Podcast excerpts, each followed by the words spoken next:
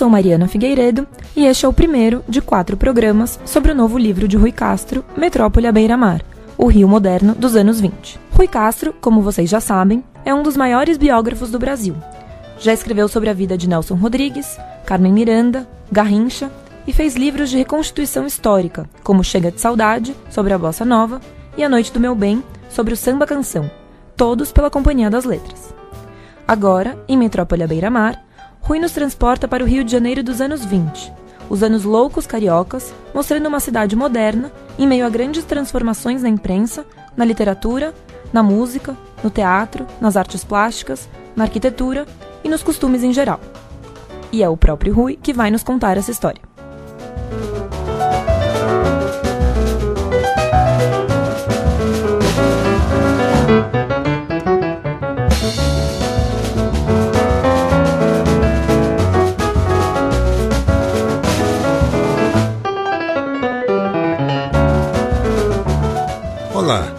Eu sou Rui Castro e vou começar fazendo uma pergunta.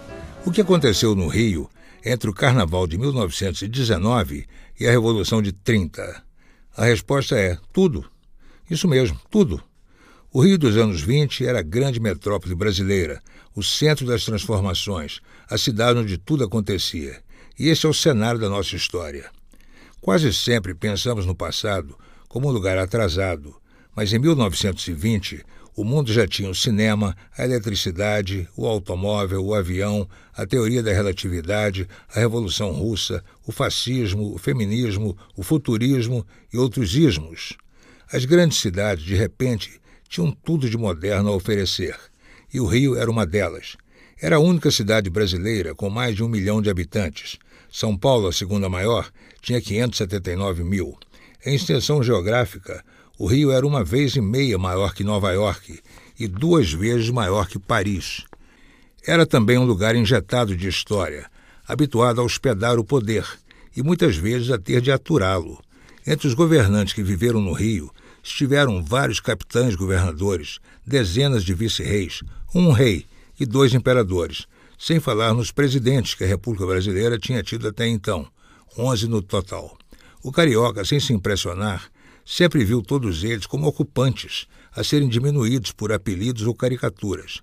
A história nunca deu sossego à cidade. Até 1910, o Rio já tinha sido palco de três invasões e quatro revoltas, e em todas elas o povo carioca se viu no meio do tiro cruzado. Em muitas cidades, tudo isso provocaria cicatrizes irremediáveis. Por sorte, o Rio já tinha, desde 1835, o Carnaval.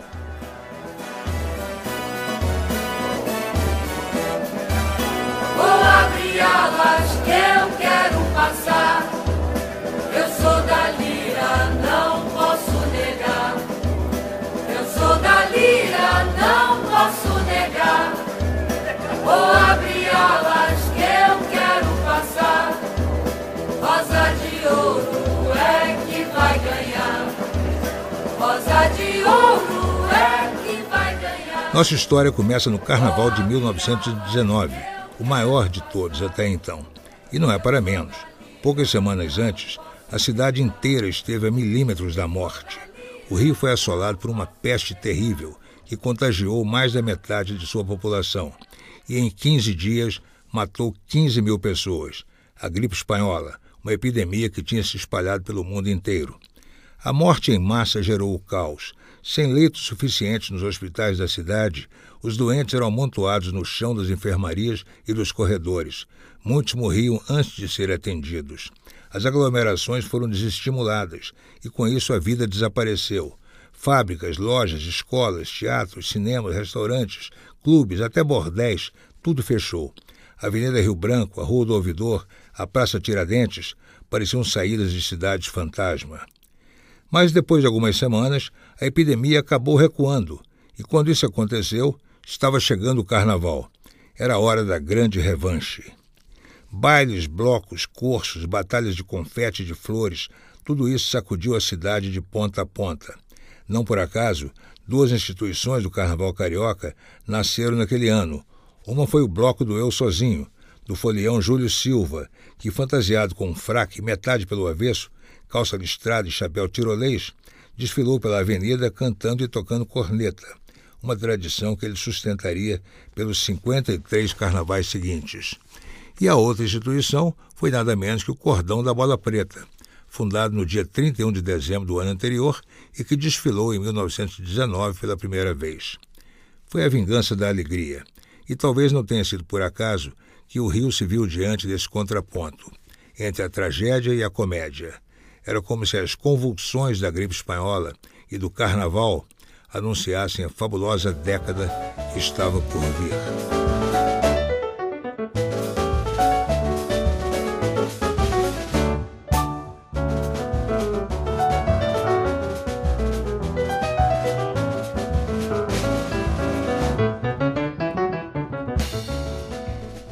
1920, o Rio já era, em todos os sentidos, uma metrópole. Tinha mais lâmpadas elétricas do que Paris.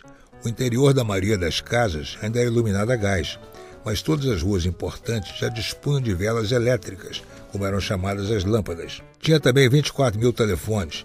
Aliás, graças ao imperador Dom Pedro II, amigo do inventor Graham Bell, o Rio já conhecia o telefone desde 1878 e tinha linhas regulares desde 1880. Era a cidade que todos os brasileiros sonhavam conhecer. No Rio ficavam as grandes instituições: o Jardim Botânico, o Museu Nacional, o Observatório Nacional, o Instituto Oswaldo Cruz, a Biblioteca Nacional, a Escola Nacional de Belas Artes, o Instituto Histórico e Geográfico, o Novo Museu Histórico, o Instituto Nacional de Música, o Gabinete Português de Leitura, o Arquivo Público, a Academia Brasileira de Ciências e a Academia Brasileira de Letras. Nessa época, praticamente todas as carruagens puxadas a cavalo, símbolos do Rio de Machado de Assis, já estavam fora de circulação, substituídas pelos modernos bondes elétricos. Eles eram o principal meio de locomoção para 84% da população, o veículo democrático por excelência. Os automóveis ainda eram para os mais ricos, mas começavam a se popularizar. Em 1920, com 6 mil carros registrados, o rio já conhecia engarrafamentos. A cidade já tinha trocado o ranço dos becos e vielas coloniais pela dinâmica de seu novo traçado, cortado pelas avenidas, as ruas remodeladas e as largas calçadas de pedras portuguesas. As concentrações urbanas tinham deixado de se dar nos largos, que eram herdeiros das praças medievais, e se transferido para a Avenida Central, que logo depois seria rebatizada de Avenida Rio Branco rasgada de mar a mar, da Praça Mauá ao passeio público e tomada por cinemas, teatros, clubes, jornais, confeitarias, cafés, bancos, companhias de seguros e prédios públicos, a avenida rapidamente se impôs sobre a cidade. A própria Rua do Ouvidor, principal artéria do Império, reduziu-se a uma de suas transversais. O progresso estava em toda parte. E se você estiver achando pouco, ouça esta num país ainda, ainda dominado pelos urinóis, o Rio era a cidade com mais vasos sanitários. Tinha também o maior número de cidadãos de óculos e com obturações dentárias e cicatrizes de cirurgias.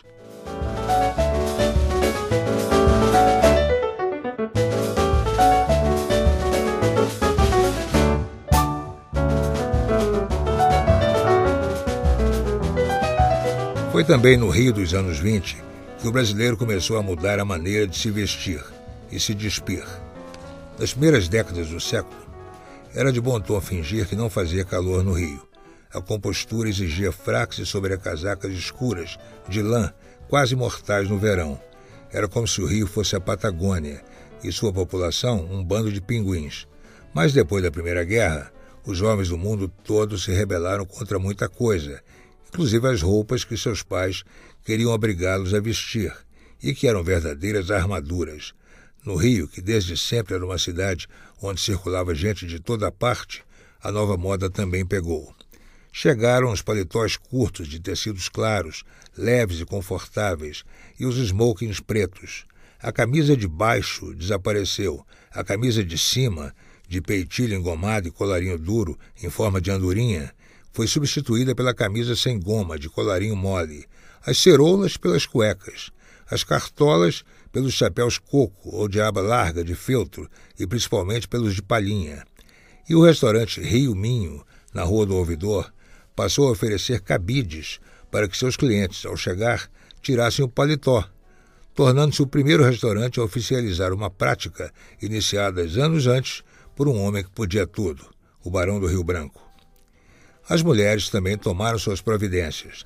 Decretaram o fim dos chapéus de dois andares, alguns lembrando o ninho de cegonhas, e dos cachos de cabelo que saíam deles. Puseram abaixo suas tranças e passaram a cortar o cabelo curto e a raspar a nuca. O cabelo curtinho permitia o uso do chapéu sem abas, em forma de cloche, sino em francês, e eram enterrados na cabeça até quase os olhos. Os vestidos ganharam forma cilíndrica, tubular. O busto, até então uma proeminência una, roliça e pombal, achatou-se até quase a inexistência. O ideal passou a ser um busto de menino, e para isso usavam-se até achatadores. As saias subiram acima dos tornozelos, obrigando ao uso de meias de um material recém-inventado, o nylon. A marcação da cintura desceu aos quadris, fazendo com que mesmo as minhões parecessem figuras alongadas, como as mulheres de Modigliani. E veio o revolucionário decote em V, criado em Londres, em vão combatido pelos moralistas como indecente e pelos médicos como causadores de pneumonia. Essas jovens repentinamente contemporâneas que cortavam rente o cabelo pintavam os lábios e pareciam imperar sobre os quatro elementos, surgiram ao mesmo tempo em várias partes do mundo. Na Inglaterra e nos Estados Unidos foram chamadas de flappers, para alguns por uma associação com o bater de asas das borboletas, no caso as borboletas sociais. Na França, adotaram o nome de seu penteado, a la garçonne, a moda de um rapaz. E no Brasil, por estar chocando, embaraçando, melindrando os mais velhos, elas se tornaram as melindrosas. Em pouco tempo, a Avenida Rio Branco estaria repleta delas. E nem tudo era lazer, vaidade ou sedução. As mulheres estavam saindo para dançar, flertar ou se divertir, mas também para os escritórios, as lojas e os serviços públicos, para trabalhar. O importante é que estavam rompendo a crosta doméstica, em que até bem pouco viviam aprisionadas, como as personagens de Joaquim Manuel de Macedo. Com as instituições de ensino despejando batalhões de normalistas na praça, já não era aceitável que as meninas fossem educadas em casa. Surgiram bons colégios, dirigidos por mulheres, e uma respeitada educadora era a poeta Cecília Meirelles. As moças se tornaram maioria nos cursos de datilografia Muitas foram admitidas no serviço público.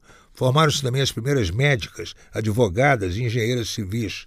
As dentistas, dedicadas inicialmente à clientela feminina, começaram de uma emergência a atender também os homens.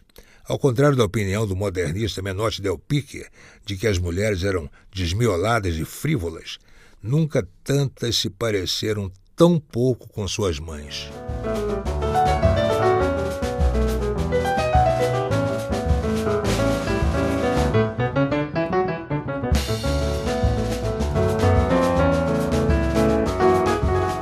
Eram muitas as modas que chegavam ao Rio, vindas de várias partes do mundo e nem todas ótimas. Uma delas, as drogas, entre as quais o ópio. Em Paris, o ópio, barato e fácil de encontrar, estava em toda parte. Era fumado em cachimbos de bambu, em cátares imundos nas fumeries dos chineses, e induzia um torpor provocado pela diminuição do ritmo do coração e da respiração. Seu efeito podia durar de duas a seis horas e recomendava-se fumá-lo deitado para evitar quedas. Com tantos brasileiros na rota Rio-Paris-Rio, era inevitável que a droga chegasse por aqui. No Rio, as fumeries, as casas de ópio, ficavam nas adjacências da rua 1 de Março e autores como Elísio de Carvalho, João do Rio, Ribeiro Couto e Benjamin Costalá escreveram extensamente a respeito. Mas elas começaram a se expandir até para os bairros mais finos, Surgiu uma na rua Pedro Américo, no Catete. Depois outra em Laranjeiras, na rua do Roso, a poucos metros da residência do seu mais inocente morador, Coelho Neto. E Theo Filho, em seu romance Praia de Ipanema, de 1925, falou de uma casa de ópio real, na rua Prudente de Moraes, de frente ao Country Club, em Ipanema. Todos conheciam esses endereços, inclusive a polícia, mas fazia-se de conta que não se sabia. Tratava-se de um vício elegante, e uma visita incerta da autoridade poderia flagrar pessoas que não ficariam bem se expostas. Além disso, Os usuários de ópio não ofereciam risco, exceto para si próprios. Com o tempo, ficavam muito magros, enrugados e adquiriam o que se chamava de palidez de camélia. Em 1923, o Teatro São José encenou a revista Sonho de Ópio, de Oscar Lopes e Duque, com Francisco Alves e a quase estreante Araci Cortes. Ninguém estrelou. Havia também a morfina, fabricada pela Bayer, era vendida em ampolas nas farmácias. Podia-se comprá-la abertamente, ampola por ampola, ou em caixas com doze. Os médicos a aplicavam nos consultórios a qualquer um que chegasse alegando enxaqueca, real ou imaginária.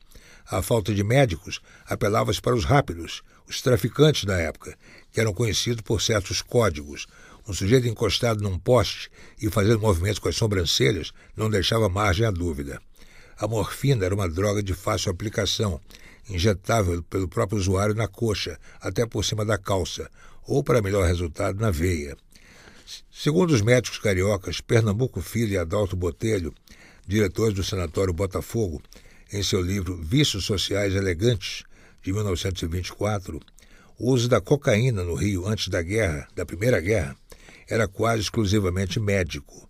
Para eles, a presença da droga na cidade se intensificou logo depois do conflito mundial, quando os rapazes da sociedade voltaram a viajar para Paris e Londres.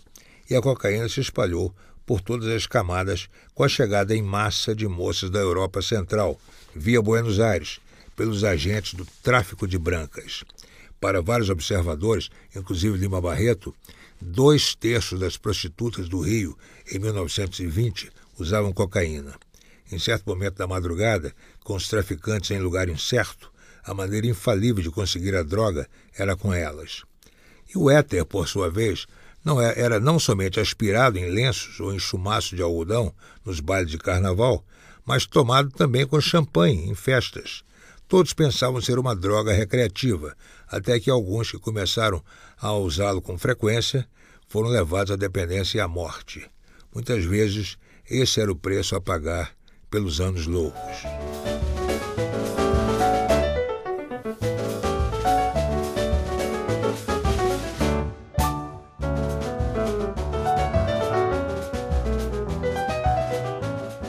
Dizer que um dia o carioca viveu de costas para a praia parece inacreditável, não?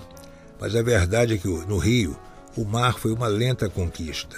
E o mais incrível, só aconteceu para valer por causa de um rei da Bélgica.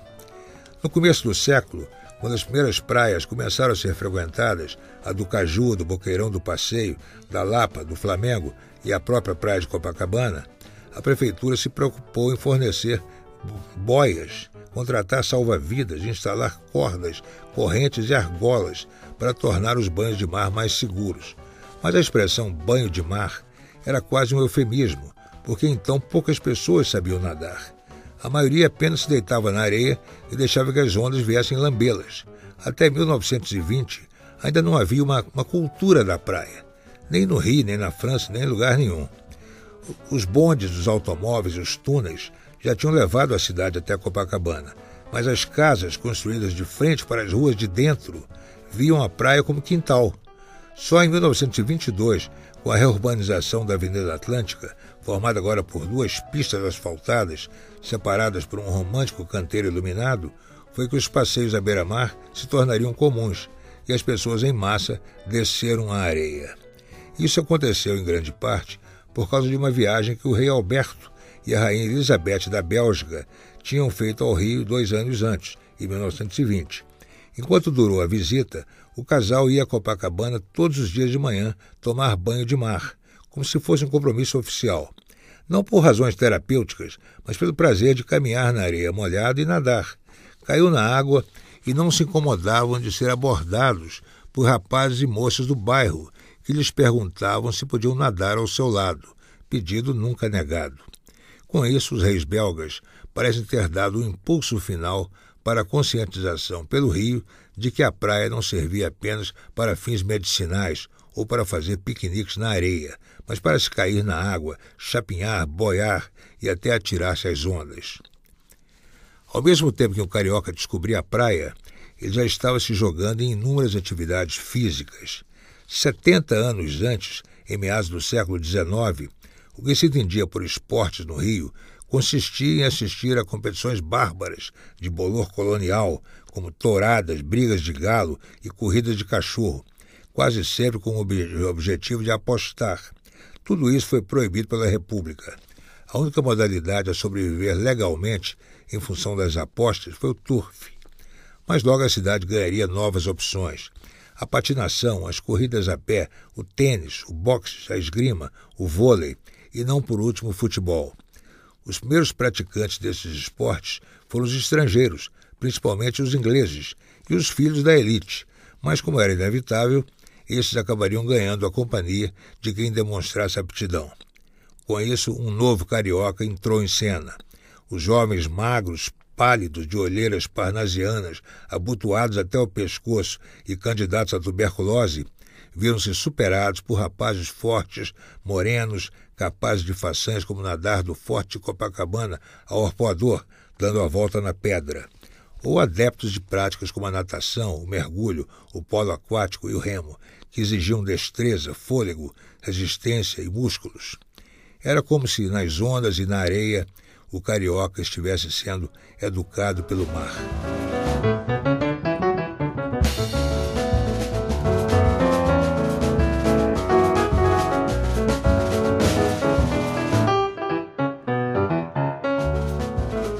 Este foi um panorama do que era o Rio nos anos 20. As músicas tocadas no programa foram Jura, de autoria de Senhor, com Maria Tereza Madeira ao piano, e O Abre Alas, de Chiquinha Gonzaga, com a banda Gol. Eu sou o Rui Castro e em outro programa vou contar um pouco mais sobre a metrópole à beira-mar. Vamos falar de literatura, imprensa, caricatura e também sobre as grandes mulheres do Rio nos anos 20.